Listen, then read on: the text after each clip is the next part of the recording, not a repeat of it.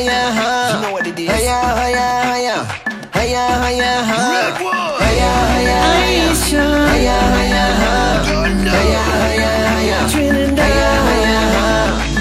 I wanna walk the walk on every street. I wanna pull up with the world on my feet.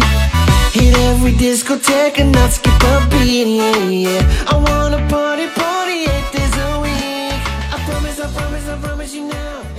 好，欢迎收听本期的热聊赛的，我是太后。我是老纪，我是九尾狐，那这一期我们还继续聊我们倒数第三个组世界杯的 F 组。嗯，最近因为我们的节目就全部都是这个世界杯项的啊，所以嗯，如果没有更新别的也很正常啊。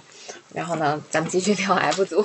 F 组这几个球队分别是比利时、克罗地亚、摩洛哥跟加拿大。嗯，这个这他 F 组也挺逗的啊，是八个小组中仅有的两个没有世界冠军、世界杯冠军的组，嗯另一个是 A 组。嗯嗯，但是这个小组有一个奥运会的男足冠军。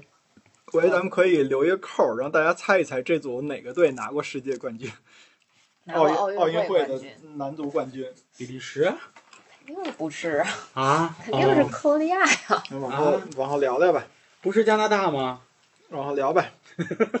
不信你，你不是你先揭，你先揭露揭揭揭揭，揭秘啊，对啊，这么这么早就揭秘啊对？啊，肯定现在揭秘啊，我们俩都杠上了呀。嗨，就是加拿大。嗯，加拿大不是加拿大吗？加拿大在第四第二届奥运会的时候拿过 奥运会的男足冠军。嗨，我还信誓旦旦的，还 我刚想说阿峰方索戴维斯牛逼呢。跟他有什么关系？嗯一九零四年吧，好像是。所以哎，不是，那不是第二，反正就是一一拿过奥运会的冠军。所以非常牛逼的一点是，你们知道比利时世界排名第几吗？长期排在第一，现在应该没有了，第二了，第二还是第三吧？应该是第二。他之前长期是第一，对，嗯比利时牛逼，那比利时算是无冕之王了，是不是？嗯嗯，比利时世界杯参加，咱们从比利时聊起嘛啊。比利时世界排目前是世界排名第二，目前比利时已经参加过十三届世界杯了。其实从一个有着叫号称欧洲红魔的这么一个球队来看，这个世界杯参赛数还有他的世界杯成绩很一般。非常一般，当年我没理解为什么叫他欧洲红魔，这个名字听起来挺唬人的。啊，然后呢，这球队实力不强，对，当年能给我留下印象的只有一个维尔莫茨。嗯，哦，对，然后后来这人不是还做了那个国家队主教练吗？对对对，他确实是个大哥型的人。对维尔莫茨，对，比利时我觉得他强，真的强，也就是最近这一代，对就是这这个黄金一代。但是这个比利时也有问题，他也是攻强守弱。而且老透了，我觉得熟透了。现在他确实年纪大了，就当年刚出来说红这个比利时红呃就是那欧洲红魔卷土重来那个时候，嗯，还是这个德布劳内也很年轻，卢卡库也还是小魔兽。那个年代，现在卢卡库都已经成了老魔兽了，老魔兽老老魔兽，怪兽夸他老了。怪兽。现在就已经是半个油腻大叔了都，嗯，嗯，已经是卢员外了。卢员外，对对对，这个比利时，还你就这么一算啊，忽然发现比利时也许是这些球队里边认识人最多的球队，还真是。因为好多人在英超效力或者在英超效力过，对吧？就是以比利时这一批球员的这个成这个年龄啊，在很多其他国家的球队已经已经进名人堂了，所以我们都认识。哦，这挺有意思啊。比利时这个这个队怎么说呢？就是其实他在世界杯的成绩就凑合事儿吧哈，嗯拿过一次季军，拿过一次第四，这都比较近，啊季军是去呃，就上届。二零一八年，然后拿过一次第四是一九八六年，嗯，然后进过一次八强，三次十六强。其实这光看战绩真是不咋地，嗯，就是和他现在世界排名第二的位置极其的不相符。跟有一度的那个西班牙一样，就靠预选赛。捷克也是，就靠预选赛。对，这个还挺逗的。嗯，但是比利时占一样，他是首届参加世界杯，也就是说第一届就参加世界杯的欧洲球队，一共有四支，其中有比利时。那四支是比利时、法国、南斯拉夫、罗马罗马尼亚。最后好像进入复赛的只有南斯拉夫。嗯，很很有意思。这个、这 这个比利时这个养老院，谈一下这个年龄。德布劳内三十一岁，这还算当打之年，呃当打之年。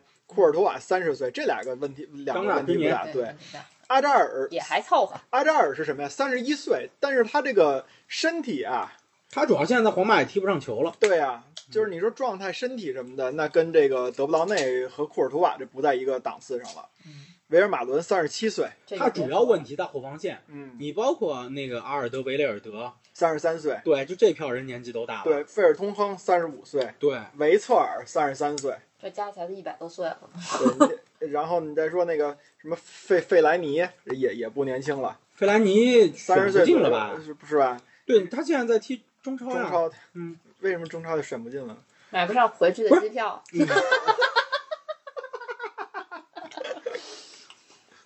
他预选赛应该是没回去踢吧？好像没有没有。对呀，然后那个对，然后那谁，回来还得隔离。那个莫尔滕斯，嗯那个也也重返国家队了，三十五了。嗯，卢卡库二十九，当打之年。当打之年，卢卢卡库就没但是卢卡库是反向作用，对。卢员外嘛。还有一个那个打过中超的嘛，卡拉斯科二十九。嗯嗯，维塞尔也打过中超呀。啊是吗？我都忘了。这么粗略的一算，平均年龄肯定已经超过三十二岁了。这支球队，哎，维塞尔打过吗？然后我有点懵了我我觉得没有打过。然后还有咱们刚才说那个日本的那个十四秒，呃是呃黑黑色十四秒，啊，莫尼耶，莫尼耶也三十五了。嗯我的天呐，这这这届世界杯结束，这帮人是不是得退役一波啊？反正比利时最大的一个感觉就是老。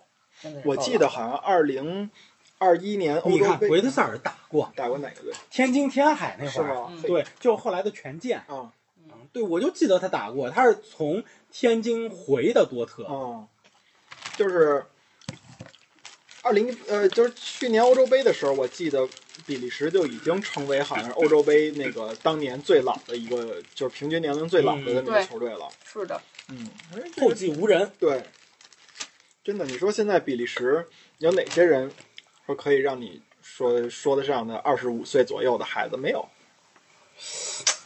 怎么忽然一下给问住了。蒂勒芒斯啊，哎呦我的天！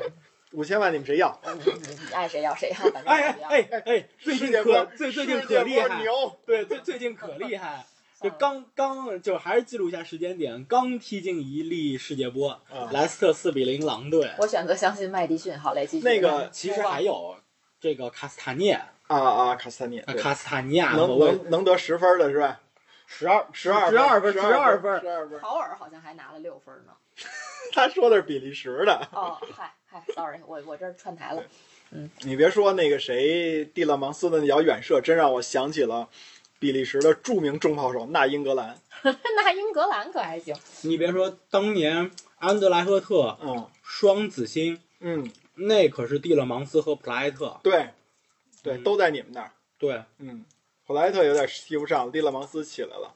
队长，对蒂勒芒斯确实是，呃，远射有一套。对啊，嗯，他曾经在安德莱赫特有过一场比赛两脚世界波，都是三十米远射，一个左脚，一个右脚，这很不很不容易。不是他，但凡别摆烂，他但凡别摆烂 哎，烂，那你能知道为什么你们现在不摆烂了吗？突然就好起来了，这个就今天的话题来讲，它超纲了吧？好不好？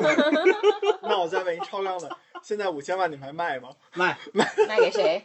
阿森纳，谁爱要谁要去啊？谁还要要不要不要不要？因为他合同最后一年现在没续约呢。嗯，那我们再等一年吧。嗯还是免费的更香。哎，这个比利时其实世界杯也有一些比较有意思的事儿，是吧？嗯，对，比利时就是说两个事儿吧，一个是大家印象比较深，那个二零一八年世界杯，那个巴舒亚伊自己把自己头给爆了，你们还记得吗？记得对，进了球以后，然后一个就一兴奋抱着球一个大脚 抡门柱上，然后爆自己头了。快乐足球嘛，对，这场比赛是那个小组赛第三轮，英格兰和比利时双双出现了，就争小组第一嘛。然后最后比利时是一比零赢的比赛，最后那个球是谁进的呢？贾努扎贾努扎伊进的天。进完球以后，然后巴什亚伊就拿着球，梆的一下就闷到门柱上了，这俩人现在都在哪儿呢？不知道。哎，巴舒亚伊是不是在罗马呀？巴舒亚伊反正现在还在国家队踢呢。哦嗯。然后后来那个三四名决赛，比利时不又二比零赢了那个英格兰吗？赢了比赛以后，那个有球迷就在那个推特上发发一个推，说是，嗯，你们说这届世界杯谁能拿金球奖？然后巴舒亚伊把这条给转发了，转发呃说的是谁能拿金球奖我不知道，但是我应该能拿一金门柱奖。就这个人非常有自嘲精神。对，哎，比利时还有一当打之年呢，谁呀、特罗萨德。哦，哦，特罗萨德不错，特罗萨德，对对对对对，最近也比较上分儿。然后最近经常打卡下班对了。对对对对。嗯，然后比利时呃不是这个巴舒亚伊，他这个问题是吧？作为一个前锋，在那个第二场比利时打突尼斯的比赛的时候，他浪费了五个机会。那届世界杯的那个金靴是谁啊？是凯恩吗？哪届？一八年世界杯，好像是好像是凯恩吧。当时如果要是说 那个那个比比利时能把突尼斯的那五个机会都让巴舒亚伊把握住，巴舒亚伊没准就五六个球，一场比赛就能进五六个。那他就不是巴舒亚一了，他就是金球奖得主了。对，那就是罗纳尔多了。对呀、嗯他之所以是巴舒亚一，那就是因为他快乐足球，他快乐。确实快乐。然后这是一个事儿，另外一个事儿呢，就是一九八二年六月十三号世界杯的揭幕战，比利时是一比零赢了前一次的卫冕冠军阿根廷。当时最著名的一个照片儿，估计大家都能看见，马拉多纳背身儿背背冲着镜头，然后前面有六个比利时队员在防守，你们有印象吗？没有嗨，白说了。专业拆台，查去查去查去。这个这个是照片呢，被英国多个媒体评选为啊呃哦，被世界足球杂志评选为世纪最佳足球照片儿。因为这种评选一般所谓世纪嘛，都会在两千年前后那会儿去评选。然后他这个作者叫史蒂夫·鲍威尔。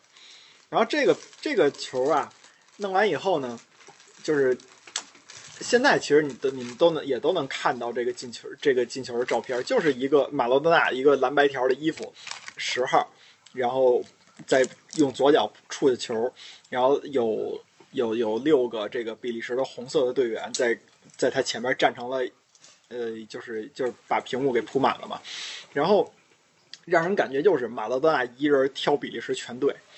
但是呢，英国《卫报》就开始就是有人就说了，说这个照片啊不对，他的这个场景啊是假的。这个场景实际上是怎么回事呢？当时阿根廷队罚任意球，是一个一拨，然后呢把那球拨给了马洛德纳。拨球的人是谁呢？叫阿迪莱斯。这个人咱们之前聊那号码的时候聊过。一九八二年世界杯，阿迪莱斯因为凭借呃字母顺序拿到了阿根廷的一号球衣，他是一个中场。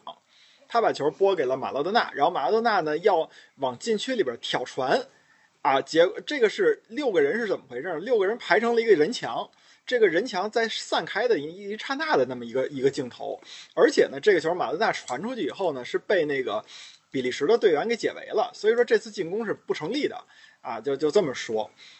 但是实际上呢，就是人家说这张照片它牛在哪儿呢？就是说这个他的。首先是鲍威尔，他那个作者从来就没有把这个马洛多纳一个人挑比利时全队当成一个卖点，只不过呢，他想表达的就是这个图片瞬间传递的那个东西。他是说他这张照片好在哪儿呢？他不是说这个马拉多纳过人怎么了不得，他首先说从构图来说，一一个人对六个人，然后呢，图中的这个每个人员的位置都特别的完美。作为一个照片来说，就是构图好。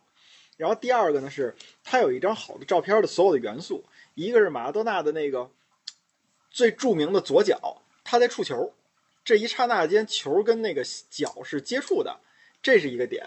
另外一个呢是，这个从颜色来说，比利时的红色的球衣配马拉多纳作为背景，马拉多纳的蓝白球衣作为前景，还有一个绿草，颜色特别的好看，哎，都被抓住了。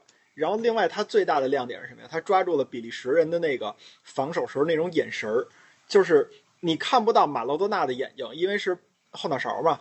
但是你从比利时的那个队员的眼睛里边，你就能看出有恐惧啊，有不安啊，那种如如临大敌的那种感觉。哎，所以这这个这个照片它好在这儿。所以这个呢也是，呃，通过这张照片想说什么呢？第一是这张照片确实是经典，第二个就是。大家在网上看到的你所谓的定格的照片，或者只有几秒钟的这个这个这个 GIF 图，或者哪怕是一场比赛的这种五分钟的集锦，其实它都完全的不能反映出来那个比赛比赛，对整场比赛当时是怎么样的。你千万别把一个小动作或者说一个什么眼神儿，你太当回事儿。就是这是对于现在那些刚进世界杯坑，或者说是想拿世界杯当个呃，这个这个这个这个平时不看球那种伪球迷，你看球可以，但是千万别把有些事儿太想当然了。你又开始暗讽些啥呢？哎反正每次一到每次一到大赛的时候，就会有出现好多莫名其妙的那种话，都觉得自己哎呀洞察了一切，实际上你你根本就不懂这个到时是怎么发展的。嗯嗯，对，然后比匹克给你点个赞。好吧，然后接着说下一个对吧？你不聊比利时的旅游吗？哦，比利时旅游，比利时旅游有啥好聊的呀？不是聊过一段吗？嗯那你哪段聊了比利时的旅游了？聊荷兰的时候，比利时旅游其实就推荐安特那个因为我们就去过那三个地方。安特卫普，不，就推荐布鲁塞尔跟布鲁日这两个地方，你这就就很姑娘就不爱听。啊安特卫普买钻石去，哦，那那得那得买那切割技术是全世界最好的。De Beers，对啊，钻石恒久远，一颗永流传。对啊，那那可是钻石营销的头牌，就是他们家族基本包下了就是世界的这个钻石的这个，好像应该是两个还是三个大公司对包下了世界所有的钻石的销路。对啊，嗯。所以他们是掌握这个定价权对，和话语权的，这那可是这个钻石营销的鼻祖和现在的这个绝对的这个垄断的巨头。对，呃，比利时其实我我推荐的呃城市啊，首先我推荐布鲁塞尔，这是比利时的首都，它同时也号称叫欧洲的首都，嗯所以说从欧盟的那个，呃，对，所以一是欧盟的那个，其实所以说这个从这个角度来说，布鲁塞尔这个城市确实是有很很有味道。我反正跟太后去比利时布鲁塞尔玩了两天吧，忘了，反正是两三天，两三天，。哎，我真觉得很有味道。它最著名的两个点，一个是那个布鲁塞尔的那个大广场，它好像就叫大广场，但是那个广场你也知道，就是对外国嘛，就是所谓的大，可能在咱们看来就很小的一个地儿。它应该有点类似于一个长方形的那么一个广场，被四面的建筑给围住。那个广场给我印象真的很震撼，就是四面的那个建筑那种那种精良，那种就我也不懂建筑学啊，是不是那种叫哥特式的那种一个一个大尖儿的那种？你能在那么狭小的一个空间里边，就是欧洲作为这么小的一个地方，那么小的一个国家，然后小国家里边的小城市，但是有那么震撼的一个大广场，我觉得很很很很让我心潮澎湃。当时看到以后，而且它有的那个有一面墙的那个那个那个建筑都是镶着那种金色的那个边儿的。当时我们一个导游还说来着，说那个那个金应该是太后，他是不是说的是镀金啊，还是什么呀？反正说不是纯金。嗯但是呢，他后来给了一个理由，说为什么我要告诉你是镀金呢？是因为我们就要说是镀金，如果要说纯金的话，大家都上去抠去了，对吧？就反正有这么一个故事。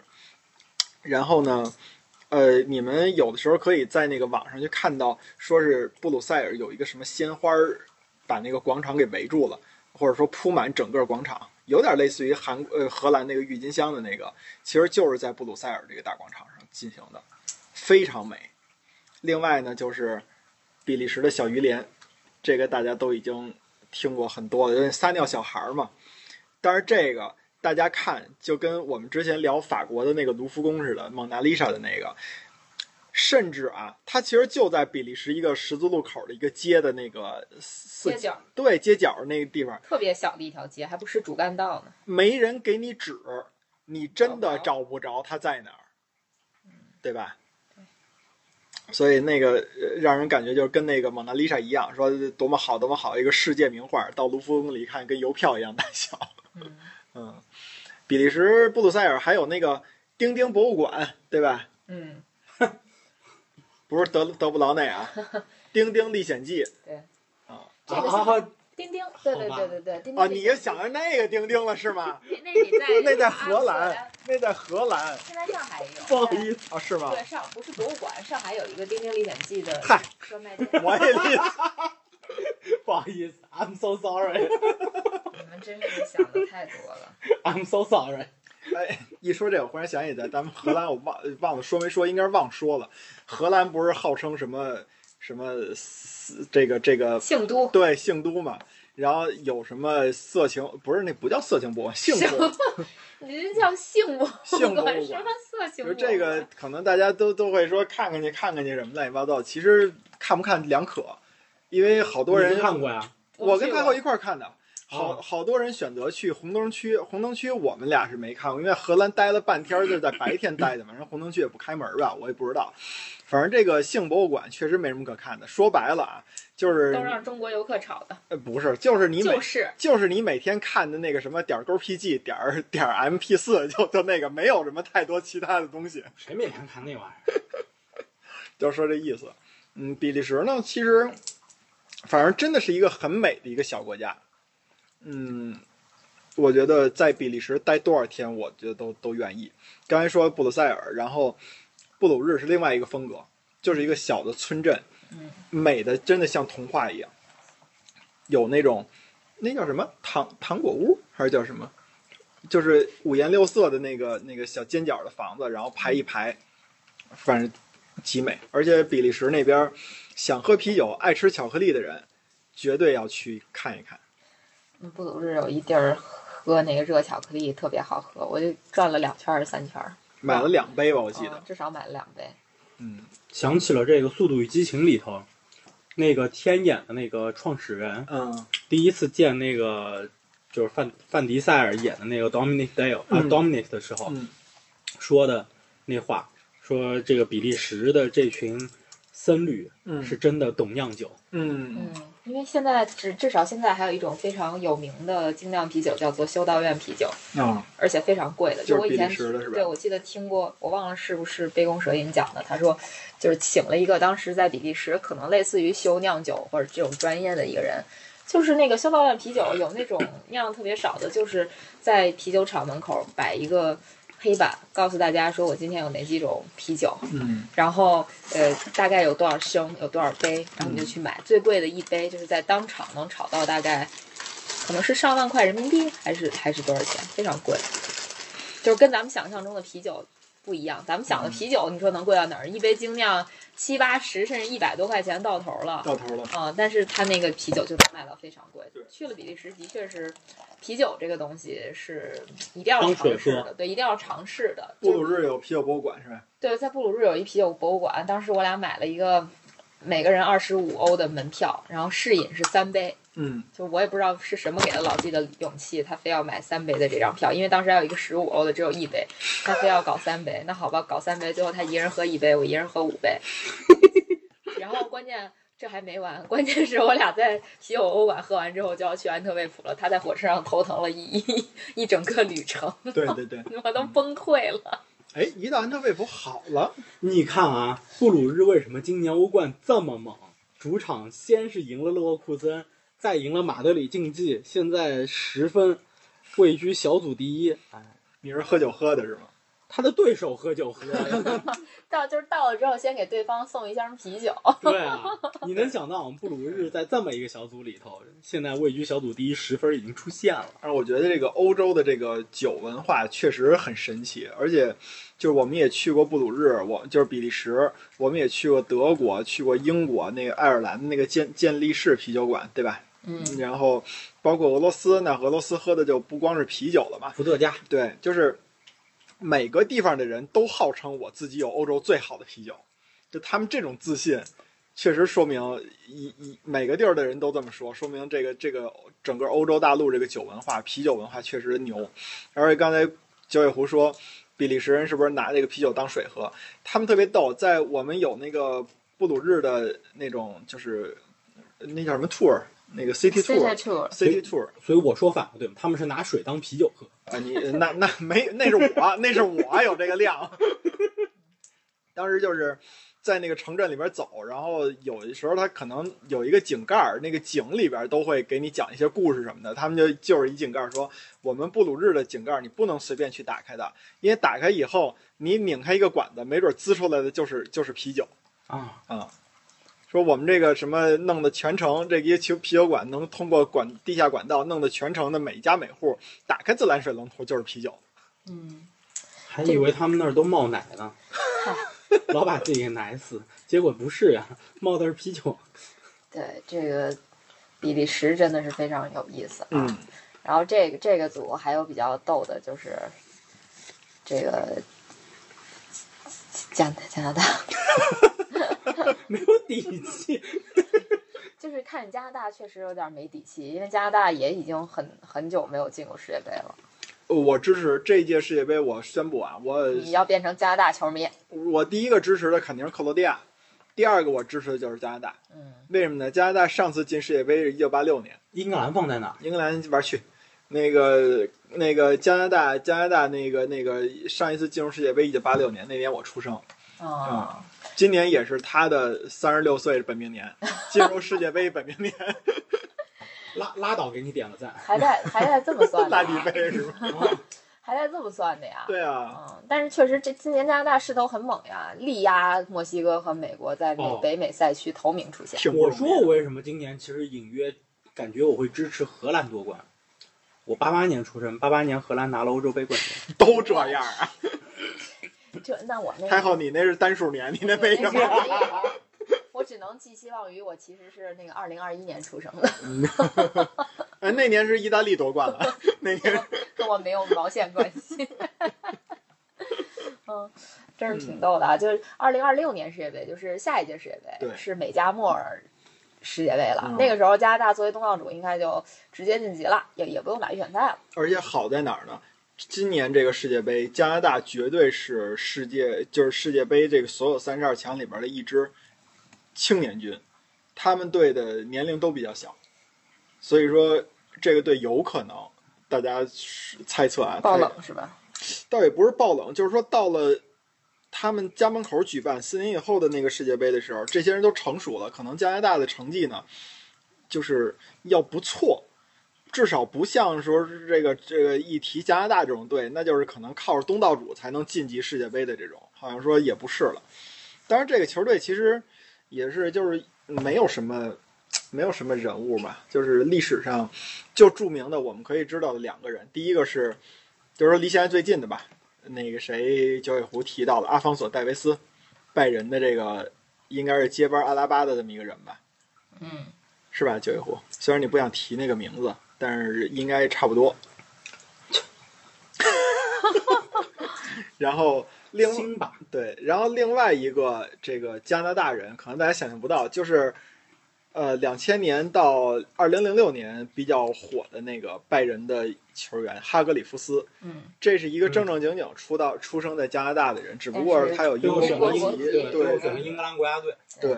哈格里夫斯也是玻璃人儿代表人物。这个这个队挺逗的，不是这个人挺逗的，出生在加拿大，然后一直在英国踢球，然后最后选择了呃不是一直在德德国踢踢球然后结果最后选择了英英格兰国国籍对对对，这这个哈格里夫斯还挺帅的，其实就在场上造型，一个小小卷毛，小卷毛。嗯，挺有意思啊。其实我记得哈格感谢曼联老铁当年给拜仁充的值。是是是是，那会儿那会儿哈格里夫斯，其实，在拜仁打的挺有灵性的，他就是伤都伤在了英国，对，在拜仁呢也伤过，但是后主要是后期。当年世界杯他也是大腿级的人物，对对对对对，就是因为是世界杯大腿级的人物，然后曼联老铁才给拜仁刷了刷了火箭，刷了游轮，游艇刷了 对，刷刷了这个，刷了那个跑车对，然后拿走了，那个拿走用了没几年，送给了同城对同城对手。啊、因为那会儿那个哈格里夫斯其实，在两千年的时候，拜仁的腰是很铁的。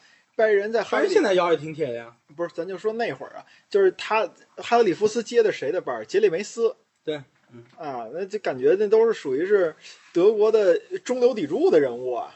啊，那在国家队没有，在国家队不至于。嗯、就杰里梅斯，我觉得他属于就是怎么说呢，就是零二年起来的，他也就是一就是如果我们用是现在比较流行的这种评级，他可能也就是一国脚级。国脚级，对对，没没有没有那么强，因为当年的德国国家队里头还有弗林斯那一批人呢，但是我觉得弗林斯弗洛夫斯基、弗林斯那个那那个杰里梅斯比他们大，啊杰里梅斯大，对，杰里梅斯好像七一年，因为因为杰里梅斯那一代其实是属于是德国有点青黄不接的，对对对就是靠巴拉克撑起来的那一代，就是马图乌斯他们那一代，在九十年代末之后就逐渐退了。对，然后呢，后面那一代，零六年那一代呢，就是又没起来。那个时候，中间这个大概存在一个六到八年的空档就是期的时候，说白了，那个德国的两千年欧洲杯的那个惨败和两千零二年世界杯的亚军，杰里梅斯和巴拉克是中场的这个中轴线。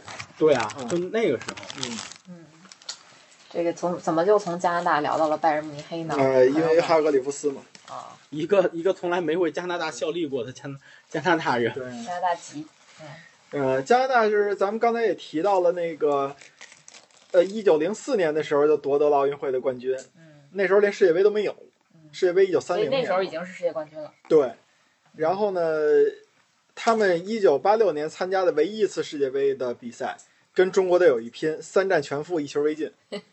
嗯行吧，嗯进一球拿一分赢一场，这是他们今年今年的的愿望。愿望。嗯嗯，嗯，今年这组他们还真有戏。反正在这场比赛之前，不是在今年世界杯之前，加拿大和中国队的世界杯水平是一致的，一次进入，三战全负，一球没进。所以看看他们能不能。但是我们比他们多拿一张红牌，嗯，干漂亮，哎，多进两门，多打两门柱。嗯，那祝他们今年好运吧。也一定要追平，再拿一张红牌儿，打俩门柱的。对，嗯，加拿大其实女足还是挺厉害的，是吧？对，嗯，女足去年还拿了奥运会的冠军，是吧？呃二零对二零二一零二零二一年的二零二零东京奥运会而且加拿大女足在上世纪九十年代的时候一也直是强队，对一个加拿大一个挪威。对，当年中国女足神奇九六年亚特兰大奥运会的时候，不就是大胜挪威、大胜加拿大，然后让就是大家都觉得哇塞，中国女足能强成这样。嗯，好像是不是加拿大、挪威那是属于是第一届、第二届世界杯冠军那会儿，我记得忘了，反正肯定有一个是。嗯嗯，然后就跳到老季最支持的这个球队吧。摩洛哥，行 行，那那真是跳啊，真是跳啊！跳过了老季最支持球队，咱们先说说摩洛摩洛哥，哥。对对对对，这闪着我了。摩洛哥，摩洛哥没什么好说的，就是他们主要的一个事儿就是摩洛哥承认双国籍，所以他们这二十二十六人大名单里边得有一半是外国人。外国人，不是他们那晋级之路就比较轻松，就是我们这上次聊那个另一支非洲球队的时候，塞内加尔对还是、那个、不是塞内加尔，突尼斯的时候就说到了，就是因为突尼斯那个，就其实他们等于是十支球队进了这个附加赛之后，嗯。然后是十进五嘛，其中有六支我们比较熟悉的那六支相对比较强的球队捉对厮杀了，了，嗯剩下四支比较弱的球队也捉对厮杀了，然后于是就弱的有对于是突尼斯和摩洛哥就这么出现了。嗯，对摩洛哥世界杯也不少参加的，人家也参加了这个五次世界杯呢，嗯，而且现在一八年到现在是连续两次参加世界杯了。对，嗯，而且他们是第一支晋级世界杯举，就是就是淘汰赛的非洲球队。啊不不，对对对对对对对对对，也是首支获得世界杯决赛圈出线的球队。他们在一九八六年墨西哥世界杯拿了一个小组第一，嗯，而且当时他们那是死亡之组啊。他们他他这小组第一压的是葡萄牙、波兰和英格兰。当然了，八六年的时候，葡萄牙跟英格兰可能也就那么回事儿，弱点儿。现在也就那么回事儿。现在不行啊，他上届世界杯他是进了，但对吧？他就是最后一轮逼平了西西班牙，对，二比二。对前面他也输给伊朗了。对，嗯，而且是是去年世不是上届世界杯第一支三十二强里边第一支出局的球队。对啊，嗯，就他还是一支弱队。对，肯定是弱队，还是这咱们都没得说。他是这个这个小组里边就被人摁着摩擦的那种。嗯，我我对摩洛哥印象最深的是什么呀？原来摩洛哥有一叫哈吉的，好像是一小辫儿。当时说罗马尼亚有一哈吉，然后其实九八年世界杯的时候，那个摩洛哥也有一哈吉。而且那摩洛哥给我印象还有一地儿比较深，就是他们那国旗，那是我觉得全世界最怯的两个国旗，一个摩洛哥，一个孟加拉。摩洛哥是红日本不欠吗？嗯，日颜色还好，摩洛哥和孟加拉这两个国家的国旗都是红配绿。摩洛哥是红底儿，有一个绿色的五角星。然后呢，孟加拉那个国旗呢是日本国旗，红太阳，当然是绿底儿。你想想这俩国旗得切成什么样？这摩洛哥其实真的可聊的太少了。嗯，嗯，但是摩洛哥在疫情之之前其实是大家非常爱去的一个地方，因为它应该是免签，哦，卡萨布兰卡，嗯嗯，这个非常浪漫的一个地方。对，去过的人都不那么说。对那毕竟还是一个非洲国家嘛。嗯，还有那个舍夫沙万，对吧？你们舍老嗯老说那个就是蓝色的那个那个那个那个蓝房子那个地方，嗯。对吧？不知道，哎，这是摩洛哥最著名的景，你不知道吗？就是拍出来之后房子全是蓝色的。我这么跟你讲啊调色，我这么跟你讲，其实，在录这个巡礼之前，我甚至不知道摩洛哥进了世界杯。干得漂亮啊！真我也，不知道，我我所以，我刚才你知道我刚才犹豫的点在哪儿吗？就我说这是老季写错了吗？怎么怎么这个组还有摩洛哥这个球队？就是真的，你一提摩洛哥，我马上脑子里跳出来的就是卡萨布兰卡，啊没别的。然后我想了半天，说了个加拿大，你知道吧？这是我刚才跳戏的那个原因。嗯嗯，那行吧，那那那摩洛哥其实确实没啥可聊的，咱们就呃坐等看这个这个小组的其他强队哈，把这个摩洛哥摩擦成什么样吧。那就来到老纪最喜欢本届世界杯，除了意大利没来之外，最支持的一支球队，马上就要回家的 怎么就马上就要回家了呢？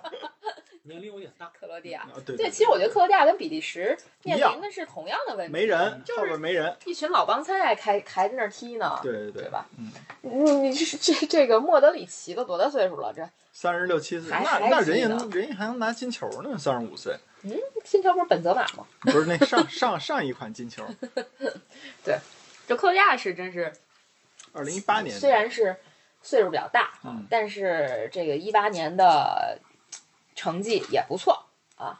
那叫不错吗？相当不错呀，一人之下，万人之上。嗯，克罗地亚还是一个挺怎么说呢，就还是盛产球星的一个国家。格我就喜欢格，子军团嘛。我就喜欢苏克，哦，想了半天我也想不出来我喜欢谁。那会儿克罗地亚达沃苏克、博班，嗯然后贾尔尼、普罗辛内斯基，嗯，这都是好球员。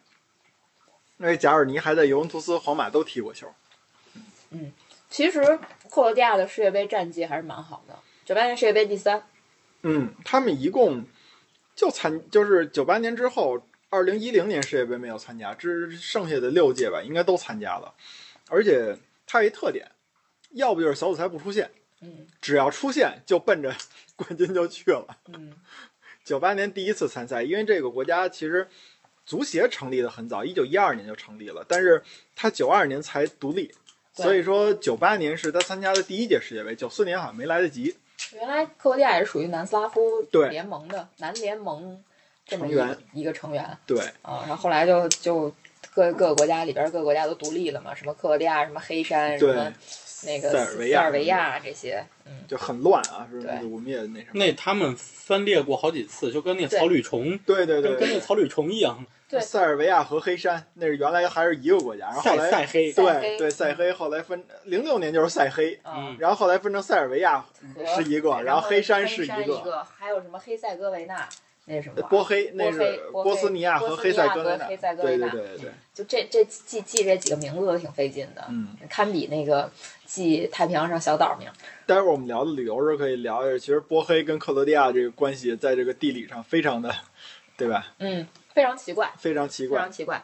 而且其实这几个国家之间互相是看不上的，塞族人什么看不上这个，看不上那个，然后就是大家互相种族歧视的感觉。欧洲当时学那个初中地理的时候，讲欧洲四呃三大四大半岛嘛，北边斯堪的纳维亚半岛，北欧那几个国家，然后呢南边一条线，最西边是西班牙、葡萄牙的伊比利亚半岛，中间是意大利的亚平宁半岛，东边就是巴尔干半岛，号称欧洲火药桶，火药桶，一点就着。嗯，对，其就是民族关系啊，然后宗教关系啊，太复杂。嗯这个是小时候听新闻联播老是什么波黑塞族，对吧？什么武装分子，嗯净这个。这里边不还有阿尔巴尼亚什么的，对这些乱七八对对对对糟的事儿。那个这上一届世界杯扎卡那个嗯，就是双头鹰的庆祝双头鹰的，这庆祝，就也是引起了很大争议的。对对对对。然后想起了一部电影《嗯，幸福终点站哦，我还以为你要说混蛋蓝桥呢。》，不是不是不 是，幸幸福终点站，嗯，汤姆汉克斯演的那个，嗯他在那里头就是饰演一个东欧来的一个人，是吧然后对，就是抵达美国的飞机一落地，他们国家就是那个因为反叛军这个、嗯这这这个什么怎么怎么着，这个国家就不存在了，嗯就外交关系就断变、嗯对就断了就变更了，他又进不了美国，他的护照就等于没用，哦，幸福终点站。很有意思啊。这个这克罗地亚这个世界杯就是征程，就像老季说的，要么就小组不出现，要出现了就直奔四强，打就打七场那种啊，对，就是很牛逼啊，这次其实依旧有戏，是吧？你看啊，如果克罗地亚小组第一出现的话，如果能力压比利时，力压比利时！然后小组第一出现的话，他出去之后踢的反正是德国、西班牙那小组嘛。嗯，我觉得踢日本呗。不是他，就算踢德国或者西班牙，我觉得他现在也并不是很怵啊，嗯就是因为这两支球队，我们刚刚也说了，就是现在不是很不是很那个啥，不是很厉害，不像原来那样了。就是德国、西班牙曾经是一个王朝，嗯，两支球队曾经对吧，就联手干过这么十十年左右吧，嗯这么一个王朝，对吧？现在也不行了，然后再出去就是对上 H 组了嗯，G 组嗯就对上 H 组这边，如果他是小组第一的话，那么就是对上 H 组的小组第一，对上 G 组的小组第二嘛。嗯 G 组其实除了巴西，其他球队实力都一般嘛。嗯塞尔维亚、瑞士、康康麦隆，我们后面会聊，是吧？H 组，哼，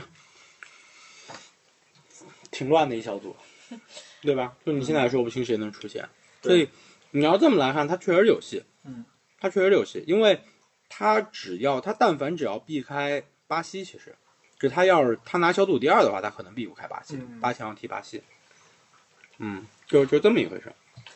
这克罗地亚这个阵容老化的问题，其实还是也还是蛮严重的。你看他中场的核心肯定还是莫德里奇，三十七了嘛。对，我看了看，基本上咱们能叫得上名儿的，克莱马里奇前锋三十一岁了，对嗯，我佩不踢过，佩里西奇，佩里西奇三十三了，还还当边锋，关键是，嗯雷比奇，嗯，哎呀布罗佐布维奇啊罗佐维奇呀、那也二十九岁了，科瓦西奇二十那那那不八岁，那不当打这这这都算是当打之年，确实。嗯，但是你得想，三十三岁的这个当当边锋用的这种这种人，确实比较难。这速度得多快？对，帕萨利奇还行，亚特兰大那个那个是二十七岁，嗯，佩特科维奇，佩特科维奇也二十八岁，反正相相对现在其实克罗地亚，你们知道最火的人是谁吗？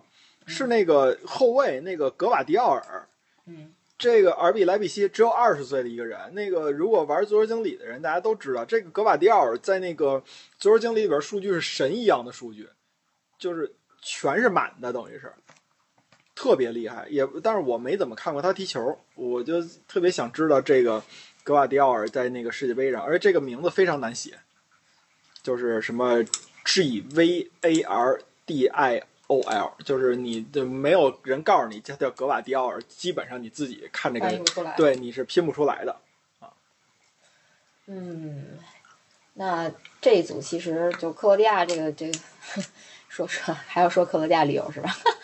克罗地亚旅游说是之前，我觉得科大挺逗的。他这个参加的这几届世界杯吧，你别看从九八年才开始参加，也就现在六六届，就加上今年好像才六届。但关键问题是，他几乎把世界上所有的强队全打了一遍。嗯九八年世界杯的时候，他这边三比零赢过德，呃，零比一输给阿根廷嘛。然后后来三比一、三比零赢过德国，半决赛是一比二输过法国，三四名决赛二比一赢了荷兰。一二零零二年世界杯没出现，但是二比一赢了是意大利。然后零六年世界杯零比一输了巴西，然后一四年世界杯一比三输了巴西，然后一八年世界杯的时候三比零赢了阿根廷，决赛的时候二比四输给法国，等于真的就是你能想到的世界，他好像就跟西班牙没有在这个世界杯上直接交手，哎，今年就踢一回来着，哎，还真是就就踢上了，嗯，所以我觉得克罗地亚挺值的这个队，所以支持克罗地亚，你能一路看强队。啊、嗯，对，因为克罗地亚这个旅游还是挺冷门的啊，啊，真是挺冷门的。就是其实，在欧洲来讲还好。对，就是在中国，我我只是仅仅只在中国范围内，其实克罗地亚旅游还是挺冷门的。至少我们去克罗地亚那会儿，感觉就没有几个中国人去过。对，因为好多人觉得我去一趟欧洲也很远，然后呢，我时间也很很很很宝贵，我没有必要，钱也很宝贵，我没有必要把首选搁在克罗地亚这样的国家。对，就直接法意瑞了。对，就但是其实克罗地亚是一个非常宝藏的旅游地点，就主要是性价比非常之高，而且景色非常美。就是嗯怎么说呢？就克罗地亚的景儿其实跟意大利还挺像的，因为他们隔海相望嘛，中间一个波罗的海，不是什什么？波罗的海，爱琴海。爱琴海。然后对，因为他们隔海相望，所以那个克罗地亚的西边儿吧，嗯。西边儿的克罗地亚就跟意大利几乎是属于隔海相望。一模一样，就是嗯包括生活作息什么的也都都特像，特懒嗯。那种，然后挺很慵懒，而且克罗地亚的海滩都特别漂亮，就嗯，真是随便去几个地方都有非常精彩的那种景点儿，就是你想象不到的，有那种人文的，也有呃历史的，这不是一个东西吗？然后自然的自小镇然的，对都有，其实还真的挺棒的，而且克罗地亚自驾那个风景太棒了，感觉克罗地亚是一个特别宜居的那么一个地方。嗯特别便宜，确实对它的这个货币是克罗地亚库纳，对对对，好像是一库纳相当于零点九几人民币，你就可以几乎一比一那么兑换，你算起来也容易。对，然后呢，我跟太后去的那会儿呢，去了几个城市，杜布罗夫尼克，嗯你可以看到《权力的游戏》的这个很多的元素，啊，就是。对，君临城就在那儿拍的取的景哎呦。录节目这晚上没小时。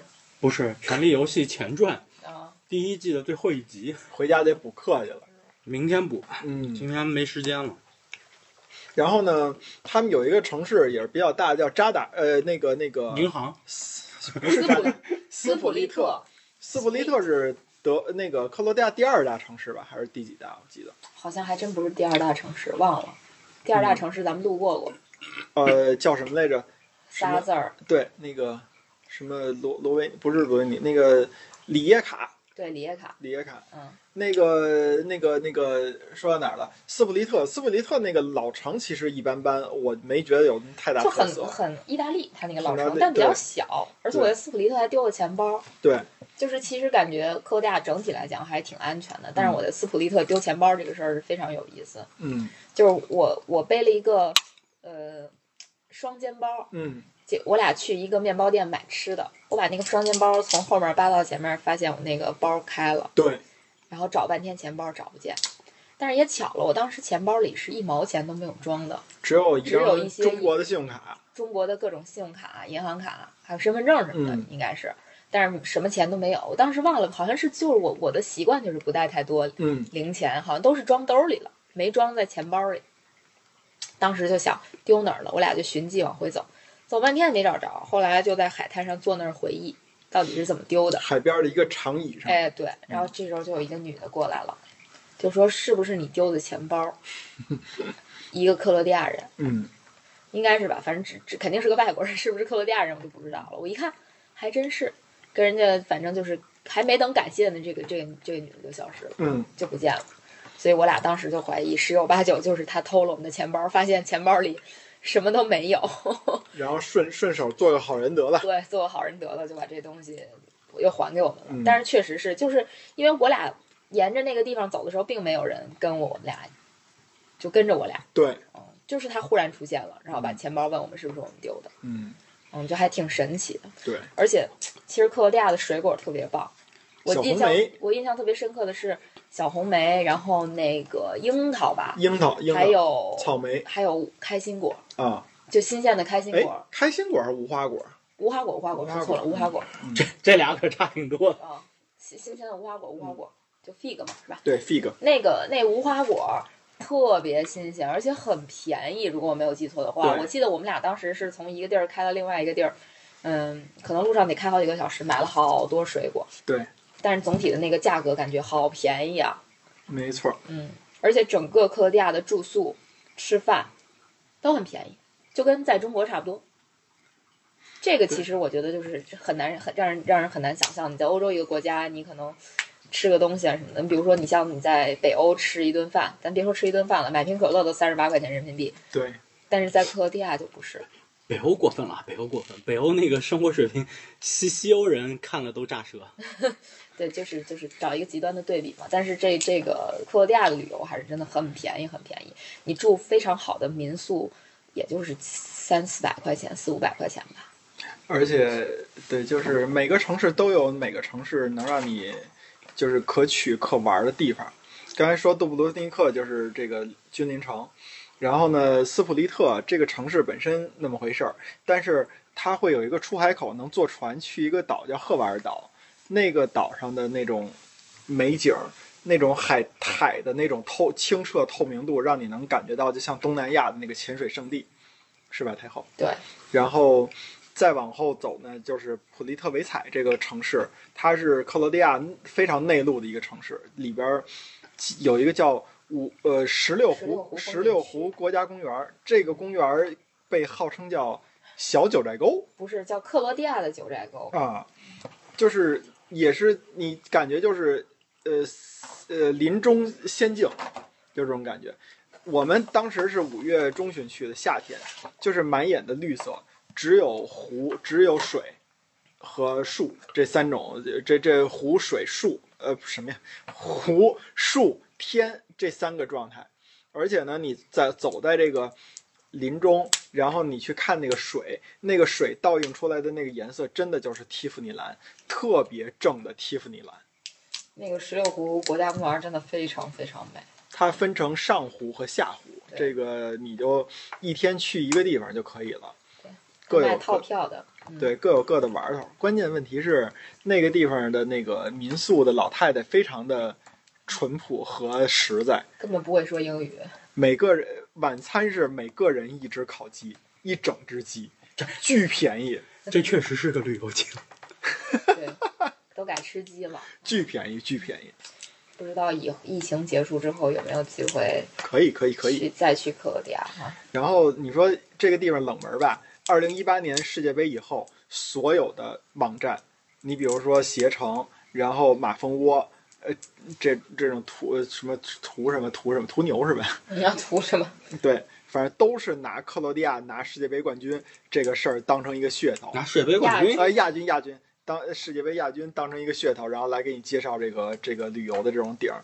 然后当时我跟太后一八年的时候重新玩了一趟意大利。为什么重新玩意大利？其实意大利是我们的第三选择，我们的第一选择是去一趟西班牙，我没去过，但是机票很贵。咱能从意大利走吗？啊，是不是我第二第二个第二个那个目的地，其实就是想重新玩一遍克罗地亚，因为克罗地亚觉得太好了，又便宜又好。结果那时候的飞机票已经是七八千一位了吧？嗯，我觉得跟世界杯多多少少有点，就是那个广告效应多多少少有点关系了。然后刚才说完普利特维采，那再往后萨格勒布嘛，那就号称小罗马，嗯，罗马城的四分之一。所以说罗马城里边有二百座喷泉。当年克罗地亚呃萨格勒布的那个制造者说，我们也市长吧，说我们要在城里边弄五十座喷泉，是罗马的四分之一。嗯啊，这萨格勒布就是是比想象的要好，因为感觉萨格勒布可能就像马德里一样，嗯，就是相对比较无聊的一个城市。但事实上，萨格勒布特别开阔，和我们游历的克罗地亚其他的城市是不一样的。很精致。对，然后关键问题是你，如果你要是克罗地亚自驾的话，刚才我跟他有说到，就是他跟波黑的这关系，你其实从杜必须得先到波黑才能到克罗地亚。对你们就是或不对，应该说你要从克罗地亚的一个地方到另外一个地方，你是必经波黑波黑这个地儿。它是什么呀？就是从克罗从杜布罗夫尼克是一个沿海城市，你一直往北走，其实它都走那个克罗地亚的一个海边的那么一个公路。那个公路一个最大特点就是它是被波黑这个国家给断路了。嗯这个大家谁能想象得到？就是克罗地亚这个国土是两两块完全不接壤的地方。对，是一个横断。对，你可以想象它的关系有点像什么呀？有点像美国的那个本土和阿拉斯加的这个这个位置，就是都是大陆，但是它中间被一个国家给切断了，而这种感觉。而且呢，如果你要是从那个沿着往上走呢，一走我跟太后那个路线，到北边以后，去普利特维采玩完以后，想去萨格勒布，你还能再往北拐一拐，拐到他的邻国斯洛文尼亚的首都卢布尔雅纳去看一圈，也挺美的一个小城市。卢布尔雅纳也特特别漂亮。而且斯洛文尼亚也参加过之前的世界杯。好嘞，赚钱了。确确实成一旅游节目了。上上上一期爽！上一期刚不让说旅游，这一期就开始说旅游。啊，是吗？说对呀我们什么时候说不让说旅游了？哦，是我说的。啊，对呀、因为上一期如果聊旅游的话，就聊不完了。西班牙、日本、德国这都是旅游胜地，还都是比较那什么的，聊得完，聊得完。德德国也就那么。到时候给你单补一期番外。番外没有聊到的旅游城市、对，旅游国家，不补了，生气了，这是生气了。不补了。不是我，我确实有些别的想法，就因为刚刚聊到了关于一些酒啊什么之类的，有有有一些别的想法。嗯，不单聊旅游，旅游太大。嗯，旅游太大。那行，世界杯期间咱们聊聊 聊酒。对，世界杯期间可以看看是不是尝试做一些连线和直播。行啊，嗯，还可以做一些活动，行。嗯，但是活动活动可能仅限仅限京内京圈。仅限那个 FPL 越位 offside 联赛的朋友们。对对对，可可对，而且而且真的得是京圈的，嗯，就是大家进出京都不方便。其实，对，我们也没这精力搞，搞不起。对对对，嗯行吧，那这个今天的旅游节目就到这里预了。测嘛，哦，忘了预测你早每次每次都每次都忘这是正经事儿。嗯，是来吧，正经事儿，你们预测这这组其实我真觉得不用咋预测。比利时跟克罗地亚就是虽然说是就老了吧，但老骥伏枥，志在千里啊。我觉得肯定不是 嗯，这廉颇老矣，尚能饭否嘛。我觉得还不到那个地步。就是我觉得打摩洛哥跟加拿大应该还是比较得心应手吧。反正我肯定猜比利时、克罗地亚，这么看不上加拿大吗？看不太上主。要是这个队咱们太不熟太不悉了熟。悉了，确实是，而且就是就看世界排名，你说你打过美国，打过墨西哥，打过墨西哥可能说明点儿实力吧，但是打过美国，我也并不觉得它能说明啥实力，没什么露脸的 是吧？不不太露脸。那你英格兰也赢不了美国啊。哎喂，就是我觉得，就是我猜比利时跟克罗地亚，嗯也不知道有没有咱们的小伙伴把咱们这些预测都都做出来，然后再看看谁打了几次脸，哎，无所谓了。你看我记得住我自己的预测吗？那我肯定记不住。我也记不住，到时候换。对来吧，脸是真大呀！那这这对，你俩是，我是克罗地亚、比利时吧，克罗地亚小组第一，对对对，我那我也是克罗地亚、比利时。嗯。嗯从情感上我挺希望加拿大出现的，我也有点希望。因为阿方索戴维斯。嗯我因为我有好多朋友在加拿大定居，所以我他们到现在还没被熊舔了呢。不挨着吧？所以所以所以我确实挺希望加拿大能晋级的。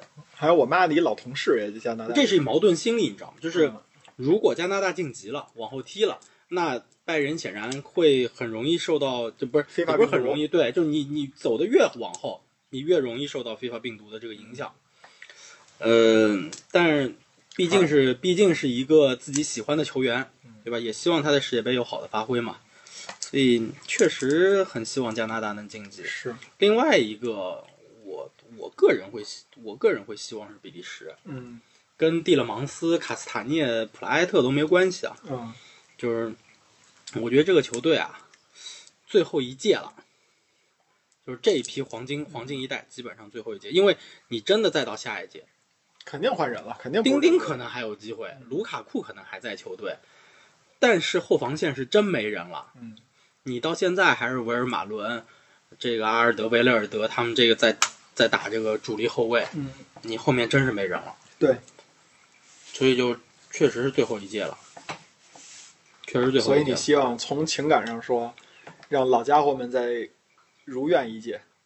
嗯，就这一代，就比利时这一届这批人，嗯当时确实是冲着世界杯冠军这个世界杯和欧洲杯冠军这个路子去的，就这一票人，他能力能力确实在那儿。但我觉得比利时最大的一个问题就是，他这帮人就相当于你你排一个最佳阵容，然后这个最佳阵容中场全是前就是往前进攻的拿球的，因为他们最管最最最亮眼，然后呢没人干脏活累活，没人去说不要球权的去平衡这个阵容，这个啊，也没辙。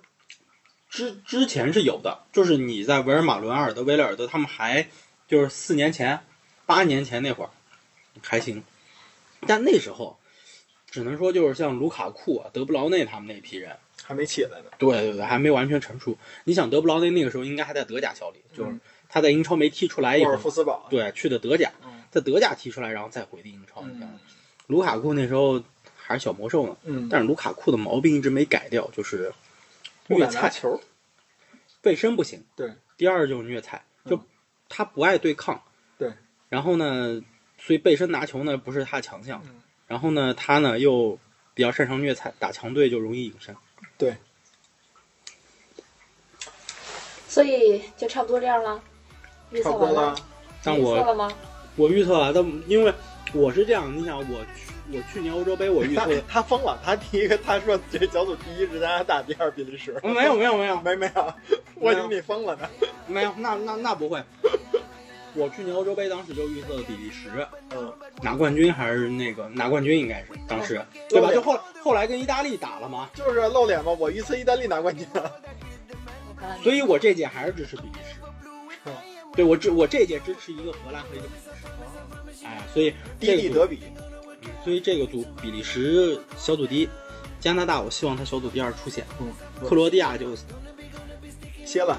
啊不是小组不是小组出局就是就就是进四强，那你就小组出局呗。